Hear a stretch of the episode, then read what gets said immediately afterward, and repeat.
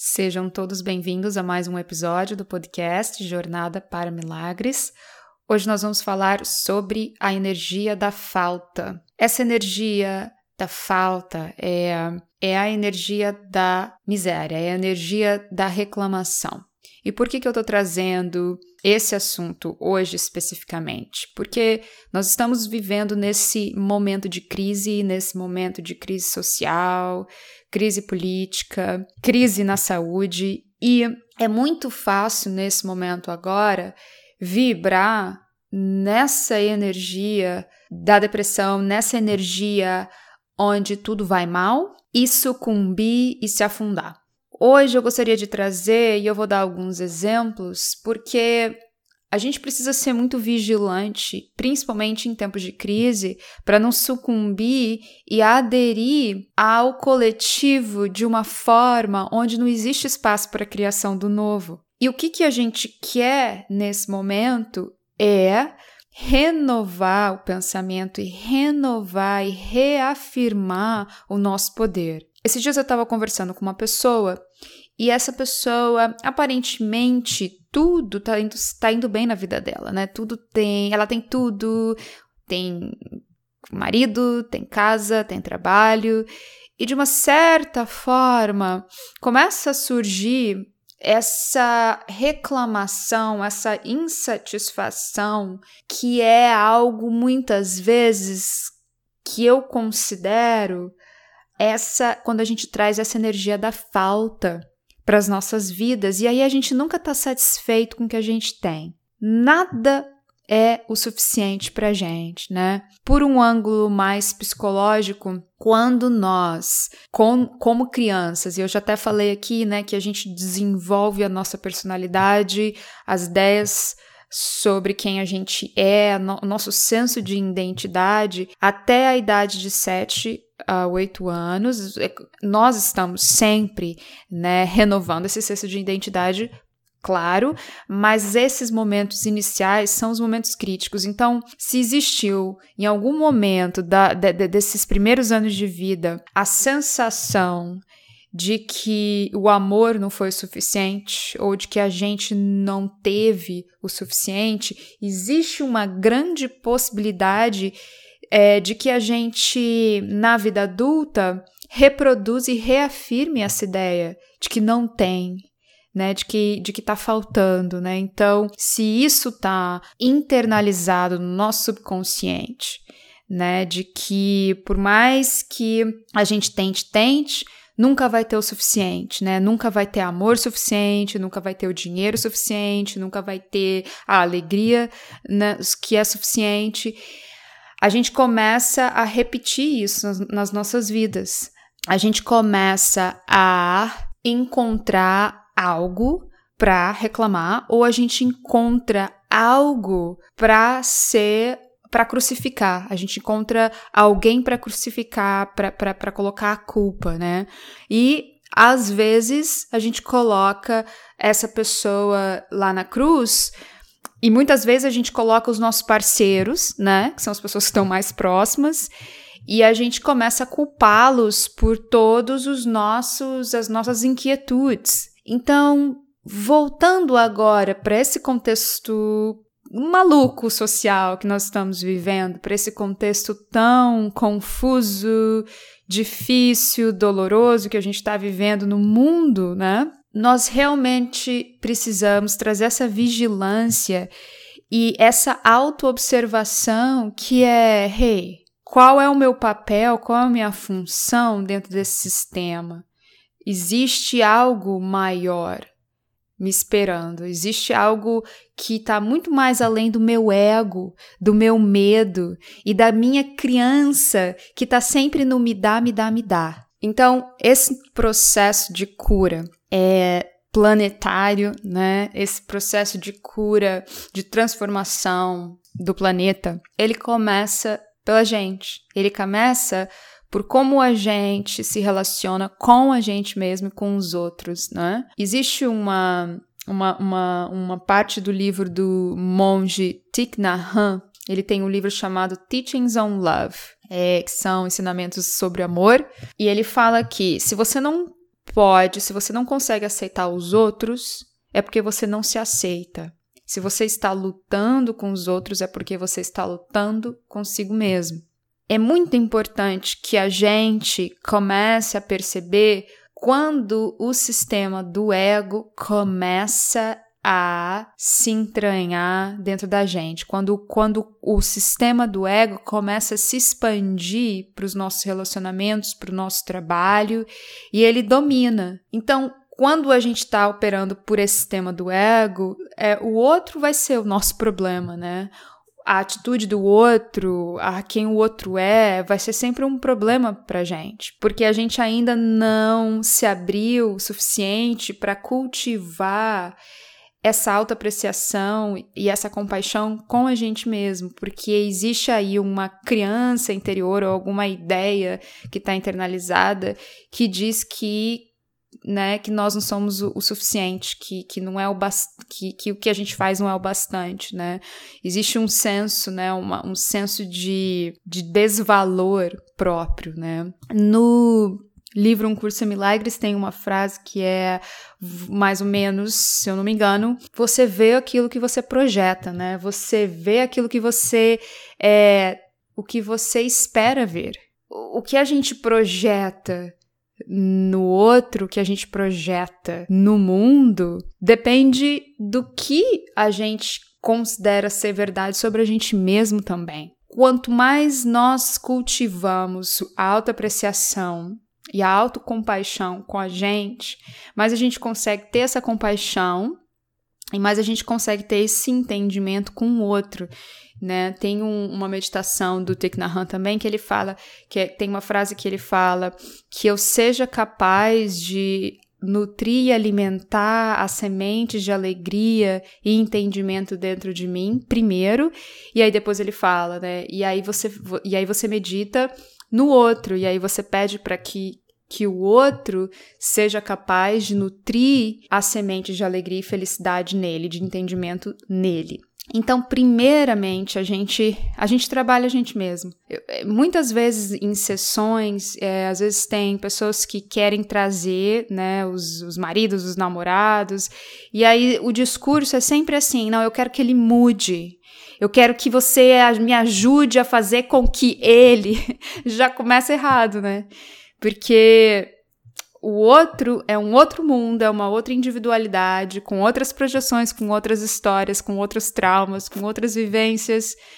E, e não cabe a ninguém saber o que é melhor para o outro. Então, no processo é, de cura, no processo terapêutico, o que acontece é que existe uma permissão para que o ser se torne quem ele realmente é. E, e, aí, esse processo é um processo de se libertar de condicionamentos, de emoções, né, que estão estagnadas, de ideias limitantes.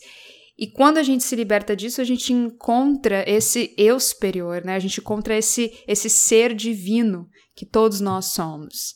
Tem uma, uma imagem do livro Um Curso em Milagres que me ajudou muito, muito, muito, muito em todos os momentos onde eu tive muita raiva, onde eu tive, é, onde tive ódio também, onde tive ressentimento, é fazer a meditação e imaginar a face do Cristo ou a face do Buda na pessoa que você tem problema, né? E, e, ver e começar a cultivar essa ideia de que essa pessoa é luz também, né? Essa pessoa é consciência.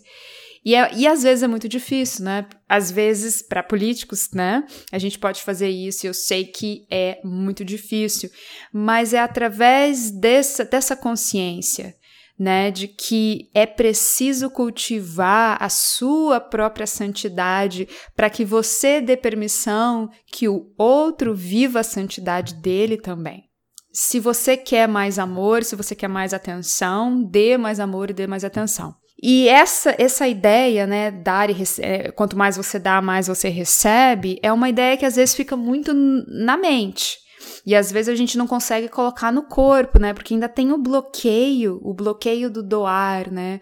O bloqueio do entregar-se, o bloqueio do não querer nada em troca, né? Simplesmente doar e dar, doar e dar. Mas o, que eu acho que a, a confusão que acontece é que o que eu percebo é que a confusão vem de quando a gente quer dar, mas a gente quer dar para agradar e a gente não conseguiu ainda dar para a gente mesmo. Porque dar para si mesmo significa nutrir-se, cuidar-se, né? Isso começa com, que, com como você se alimenta, com seus pensamentos, com os pensamentos que você cultiva, com as práticas que você cultiva, como você, é, que horas você dorme, que horas você acorda, quais são, quais são as suas amizades, você está tá trocando ideias que expandem a sua mente, você está lendo livros que expandem as suas visões. É, é tudo, né? Se amar é se cuidar, né? Se amar é se permitir crescer.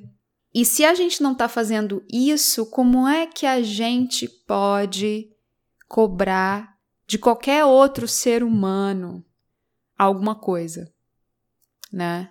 Então, primeira coisa é, e, e, o que acontece? Quando a gente se dá muito, quando a gente tá muito bem, quando a alegria tá, tá fluindo, quando a, essa energia vital tá fluindo dentro da gente, a gente tá tão bem que o que o outro faz não afeta ou não tem esse efeito tão grande dentro da gente, porque a gente encontrou esse estado, que é, eu acho que é até um estado de auto-perdão, né? E aí existe esse, esse perdão a tudo e a todos, né? Que, que simplesmente se desenvolve dentro da gente. E, e aí você me pergunta: ah, mas a gente tá na crise, e tá muito difícil, né? Muitos pais ficam muito tempo com as crianças, ou os casais às vezes estão em crise, ou tá ficando chato, não tem mais o que fazer. E aí é, é de novo, né? É sair do discurso, é sair da narrativa do tá ruim, que aí é de novo a energia da falta, a energia do eh, não, não tem o suficiente, tá ruim, tá difícil. Sair disso e começar a nutrir essa semente de alegria e felicidade dentro de você com pequenas ações. E, e estender a mão para o outro, é ligar para alguém que você gosta, é cultivar o seu jardim, é fazer uma comida saudável, fazer um suco de fruta, é sair um pouco, pegar um pouco de sol e começar a cultivar essa saúde interna, essa saúde que se revela também no seu corpo. E, e, comece, e aí prestar atenção, porque essa energia da falta, essa energia da reclamação, essa energia do tá tudo ruim, ela invade tudo, ela invade o nosso trabalho. E quando invade o nosso trabalho, o que acontece? Aí o problema é o chefe, o problema são as pessoas que trabalham com a gente. E, e aí a gente fica sem energia, e aí a gente não se sente parte daquilo, né? E aí a gente pode entrar em outras, em outras uh, complexidades também, que é quando a gente vai entrando nessa energia, a gente para de se ouvir, a gente para de ouvir o nosso chamado, né? O chamado da nossa alma. Como a gente age como uma máquina, né? E aí começar a fazer esse trabalho de se perguntar, né? O que, que é mais importante para mim, o que realmente me traz felicidade, e aí ter a coragem de tomar as decisões de criar as ações que levam você a ouvir esse chamado e a viver o chamado da sua alma. E uh, esses dias uma pessoa me perguntou como é que eu sei o que, que é o chamado da minha alma, né? O que, que é a minha intuição e o que, que é o medo. Primeira coisa é, inclusive no curso Milagre ele fala que o que é natural se tornou não natural para a gente, né? Então, assim, na verdade, o que é natural é viver em conexão com essa divindade, é viver em conexão com a nossa alma, com o nosso espírito, com a nossa intuição. Por algum, em algum momento, nós desviamos, né? E o ego tomou conta. E aí a gente veio com essa coisa da autoridade, né? E voltando à pergunta, o princípio é que a gente começa, que a gente comece a praticar a med meditação, ou através da escrita, né, dos diários, ou através de qualquer outra prática que, que você silencia, que você entra nessa zona mais hipnótica, vamos dizer assim, ou meditativa, para começar a entrar em contato com esse seu eu mais, essa sua inteligência criativa, né?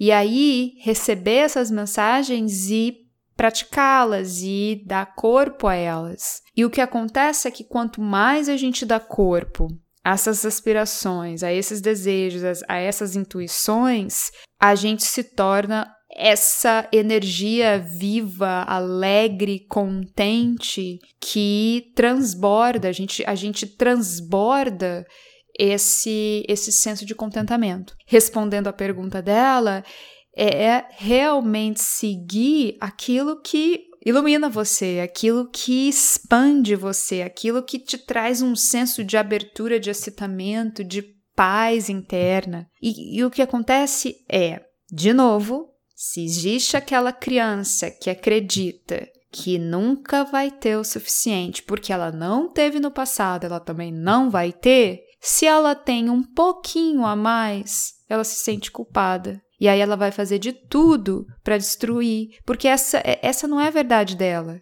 Isso não é o que ela acredita sobre ela mesma. Isso não é o que ela aprendeu dentro da casa dela, com as pessoas, as primeiras pessoas que ela conheceu em vida. Não, o que ela aprendeu é que ela tem que sofrer, é que, que ela tem que se sacrificar, é que ela não merece, é que ela é burra, é que ela é feia, é que ela não é legal, é que ela não, não, é, não vale muito.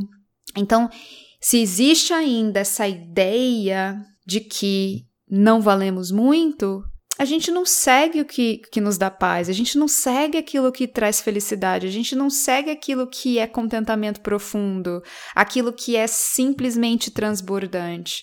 A gente vai ficando no pequeno, a gente vai ficando na miséria, a gente vai levando uma vida que é bem, vamos dizer assim, não é tão excitante. E aí a gente vai viver uma vida, uma vidinha medíocre. E aí a gente, óbvio que a gente começa a se, a, a, se apegar às pequenas coisas, e claro que a gente vai entrar na energia da reclamação. Porque nós não estamos sendo responsáveis pela nossa própria felicidade. Eu acho que se tornar responsável pela própria felicidade é, acima de tudo, ser responsável pela sua cura o que for preciso, o que você puder fazer para que você se desprenda das suas amarras, dos seus medos, dos seus traumas, dos seus, das suas limitações, faça o que, o que for preciso para que você se desprenda disso, porque nós merecemos viver a vida que queremos viver né? E eu sempre coloco às vezes essa frase, né, nos meus áudios de hipnose quando eu faço os meus áudios customizados para os meus clientes, sempre coloco: você é, você tem o direito de viver a vida que você quer viver. Você tem o direito de viver a vida que você quer viver. Quando a gente começa realmente, quando a gente deixa essa ideia entrar e ser parte de cada célula, cada nervo, cada órgão do nosso ser, cada aspecto do nosso ser. A gente transforma, a gente começa a encontrar novos caminhos e a gente enxerga o mundo e os outros de uma forma diferente. E, e aí eu acho que é importante também ressaltar que para que a gente cultive isso, né, para que a gente ouça mais esses chamados dentro de nós, a gente precisa muito, muito, muito cultivar a mente iniciante, a mente do iniciante. Por quê? Porque é como se você estivesse aprendendo algo novo. Quando a gente se desvencilha dos nossos condicionamentos, a gente a gente está tá aprendendo uma forma de ser diferente. E isso demanda transformações de pensamento transformações de como a gente age. E aí eu volto de novo na mente do iniciante, que é eu não sei tudo, tem muita coisa ainda para aprender e eu tô aberto.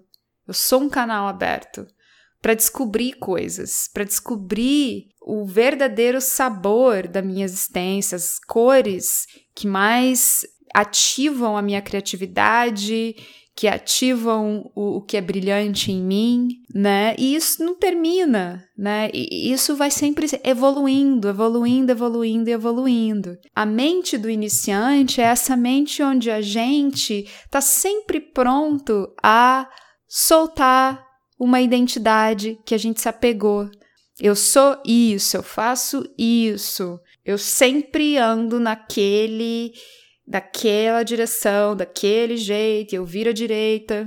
Hum, agora eu acho que eu tô deixando isso embora. Eu às vezes ando do lado esquerdo e viro à esquerda também. A mente do iniciante, ela é uma mente que ela tá sempre pronta a se desvencilhar desse, dessas identidades e ela tá sempre pronta para um novo conhecimento. E esse novo conhecimento afeta o seu estado de ser, afeta suas decisões, afeta suas escolhas, afeta seu destino, afeta sua vida. Então, para a gente poder fazer essa transformação, para a gente poder também absorver coisas novas, ou para a gente poder é, simplesmente renovar, nós precisamos, primeiramente, cultivar a ideia de que a gente não sabe tudo. E aí, quando a gente cultiva essa ideia de que a gente não sabe tudo, tudo se torna um aprendizado e outra. Todas as pessoas são nossos mestres. A gente aprende com tudo e todos, né? E é tão interessante porque o ego, ele nunca vai ter esse ponto de vista, né? O ego, ele, ele é muito específico no que ele acredita ser certo. E quando a gente é esse canal aberto, quando a gente se torna esse canal aberto, tudo é mestre, todo mundo é mestre pra gente, né? Porque a gente consegue enxergar em tudo e em todos essas oportunidades de crescimento, né? E isso também é algo que está muito forte no curso em Milagres, né? Ele fala que todos os nossos relacionamentos são oportunidades para o nosso crescimento. Então não existe nada à toa. Todos os nossos relacionamentos eles são importantes para o nosso crescimento. E aí tem a outra questão também, né? que se a gente não limpa nessa existência, se a gente não limpa agora, se a gente não fica em paz, se a gente não se liberta desses ressentimentos, volta de novo em outras reencarnações, né? E, e às vezes fazendo sessões de vida passada com clientes é muito interessante de ver como esse ciclo kármico acontece, porque não é brincadeira. Não é brincadeira. Então, nossa, nossa função aqui, a nossa grande função aqui é realmente limpar tudo que prende a gente ainda de experienciar o nosso eu mais divino. É por isso que praticar o perdão é tão importante. É por isso que praticar é, e, e realmente estar disponível para limpar o que quer que tenha para ser limpado é muito importante né? E, e, é importante também ressaltar que muitas das vezes a gente não precisa encontrar com a pessoa pessoalmente para fazer essa limpeza. Tem muitas situações, às vezes, comigo, com sonhos. Às vezes eu tenho um sonho com alguma pessoa e às vezes é um sonho ruim, existe um, um incômodo, existe um desconforto. E aí eu trabalho em meditação para limpar aquela energia.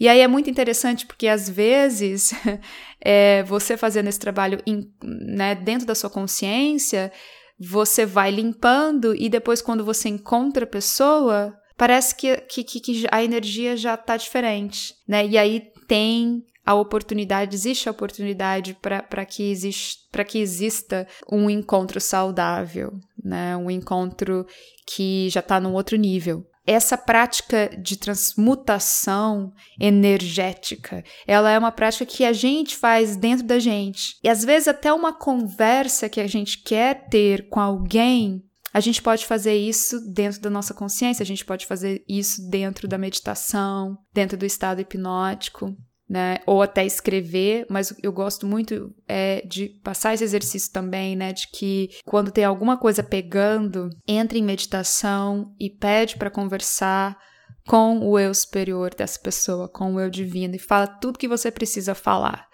Pode ser até em sonho também, né? Você pode, antes de dormir, começar a, a, a fazer essa visualização e deixa, né? E aí vai dormindo e e ver se através dos sonhos é, você recebe mais mensagens, né, sobre essa situação ou sobre esse relacionamento. Então é, é um processo muito bonito, né? É um processo que é, é, é, é um processo muito gentil, esse processo de, de acordar, de despertar esse nosso ser divino. Eu espero que você tenha gostado dessa conversa de hoje. Eu quero convidar você para visitar o meu site lucami.com para sessões de hipnoterapia, você pode me mandar um e-mail para lucami.lucami.com. E se você deseja participar do membership, a gente tem um membership em inglês com o grupo dos sonhos, grupo de expressão da alma e o grupo o Clube do Livro, que é um curso em milagres, mas se você tem interesse em fazer as sessões em português, as sessões de hipnoterapia, me mande um e-mail